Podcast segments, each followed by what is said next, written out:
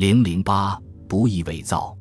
说到伪造黄金，很容易让人们联想到几千年来人类对炼金术的痴迷。然而，公平地说，这种联想其实曲解了炼金术士们的初衷，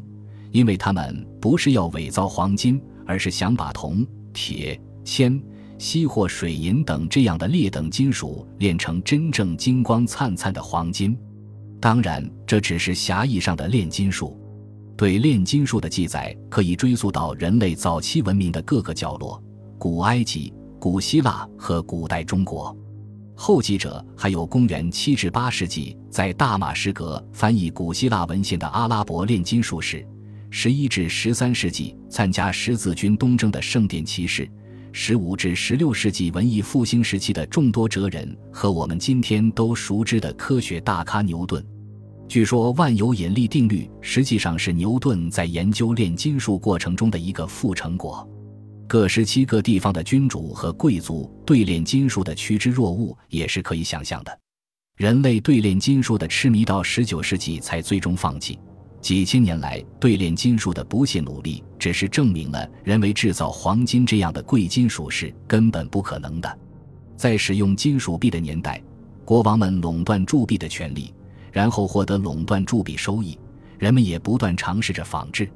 在中世纪的欧洲，仿制金属币是个专业性相当强的工作，它是一个从融化、分解、合成到制作模具、伪造铸币上的君主头像的系统工程，只有专业的金银匠才有可能做到。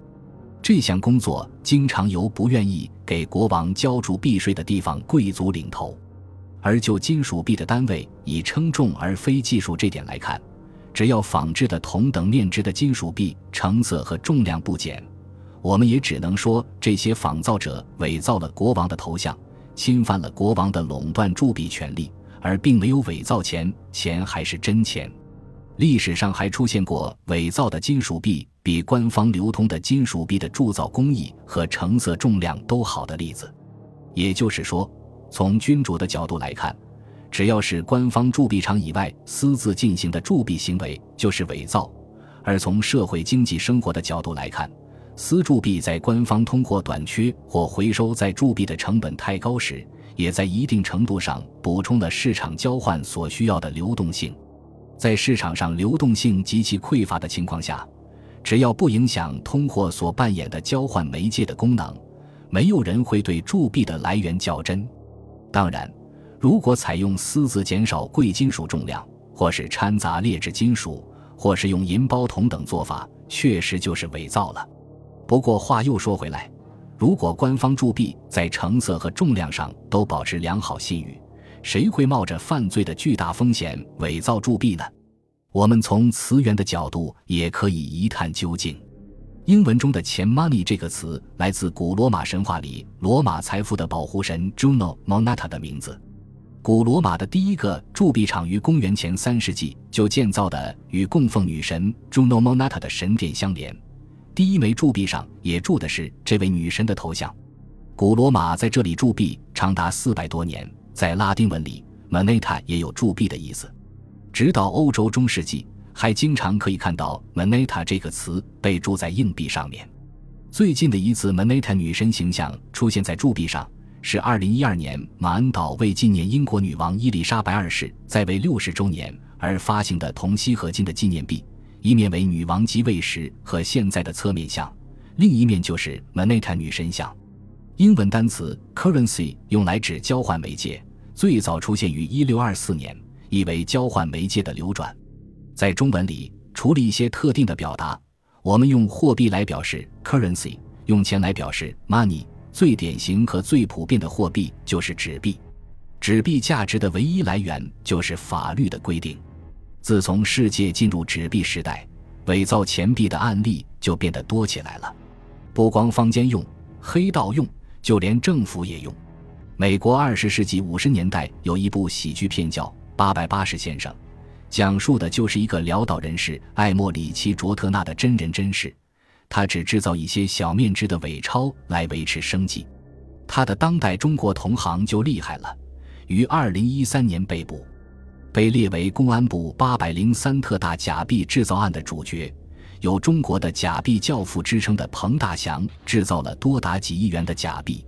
其实彭大祥只有小学文化，但他从小喜欢画画，是汕头小有名气的画工。这么多的假币是他在不懂得用电脑的情况下纯手工绘制的。喜欢图省事的，如美国的阿尔伯特·塔顿，干脆就用一台激光打印机制造假钞，也让七百万美元进入了流通。说到制造伪钞，还是江洋大盗型的人士居多。英国的《卫报》一九九九年十二月报道了一个以斯蒂芬·乔瑞为首的黑道团伙，制造二十和五十英镑面值的伪钞。在一九九四年至一九九八年间，就制造了面值达五零零零万英镑的假钞。另一位美国同行亚瑟·威廉姆斯的故事，则被写入《制造伪钞艺术造假大师》的故事。二战期间，日本占领军试图用假钞搞乱中国的经济，而当时的纳粹德国政府成功伪造大量英镑一事，也被拍成了电影《伯纳德行动》。让我们总结一下。一种商品成为钱，要具备如下条件：本身是交换链条的一部分，所以自身就具有使用价值；形态不易灭失，适合囤积，并且可以长时间保持购买力；容易分割，可用作计价单位；单位体积小，价值高，便于携带，不易伪造。只有同时具备了上述这些条件。这种东西才可以说具备了被分离出来为间接交换提供媒介便利的钱的资质，难怪金银在任何市场上一出现就自然而然地被选作钱。《说文解字》中对于“金”这个字的诠释，把黄金的特质表达得言简意赅：“五色金也，黄为之长，九埋不生衣，百炼不清，从革不为。”意思就是说，金各种颜色的金属。其中以黄色的为最好，长久的埋于地下，表面都不会生锈，千锤百炼都不会发生损耗，分量也不会减轻。想把它炼成什么形状，它就成什么形状。十七世纪英国经济思想史上最重要的奠基人之一达德利诺斯也对金银适合作为钱的自然属性概括如下：金银天然具有很高的纯度，并且比其他的金属更加稀缺，不可磨灭。而且便于储存，所以金、银并没有什么可神秘的，它们仅仅是因其特性而被市场选择作为钱的商品。我们现在就很容易理解为什么老摩根一口咬定只有黄金才是钱了。那么，为什么除此之外，其他的一切我们以为是钱的东西，老摩根都认为只是信用呢？难道我们每天用的纸币不是钱吗？我们在下一章就来讨论这个问题。本集播放完毕，感谢您的收听，喜欢请订阅加关注，主页有更多精彩内容。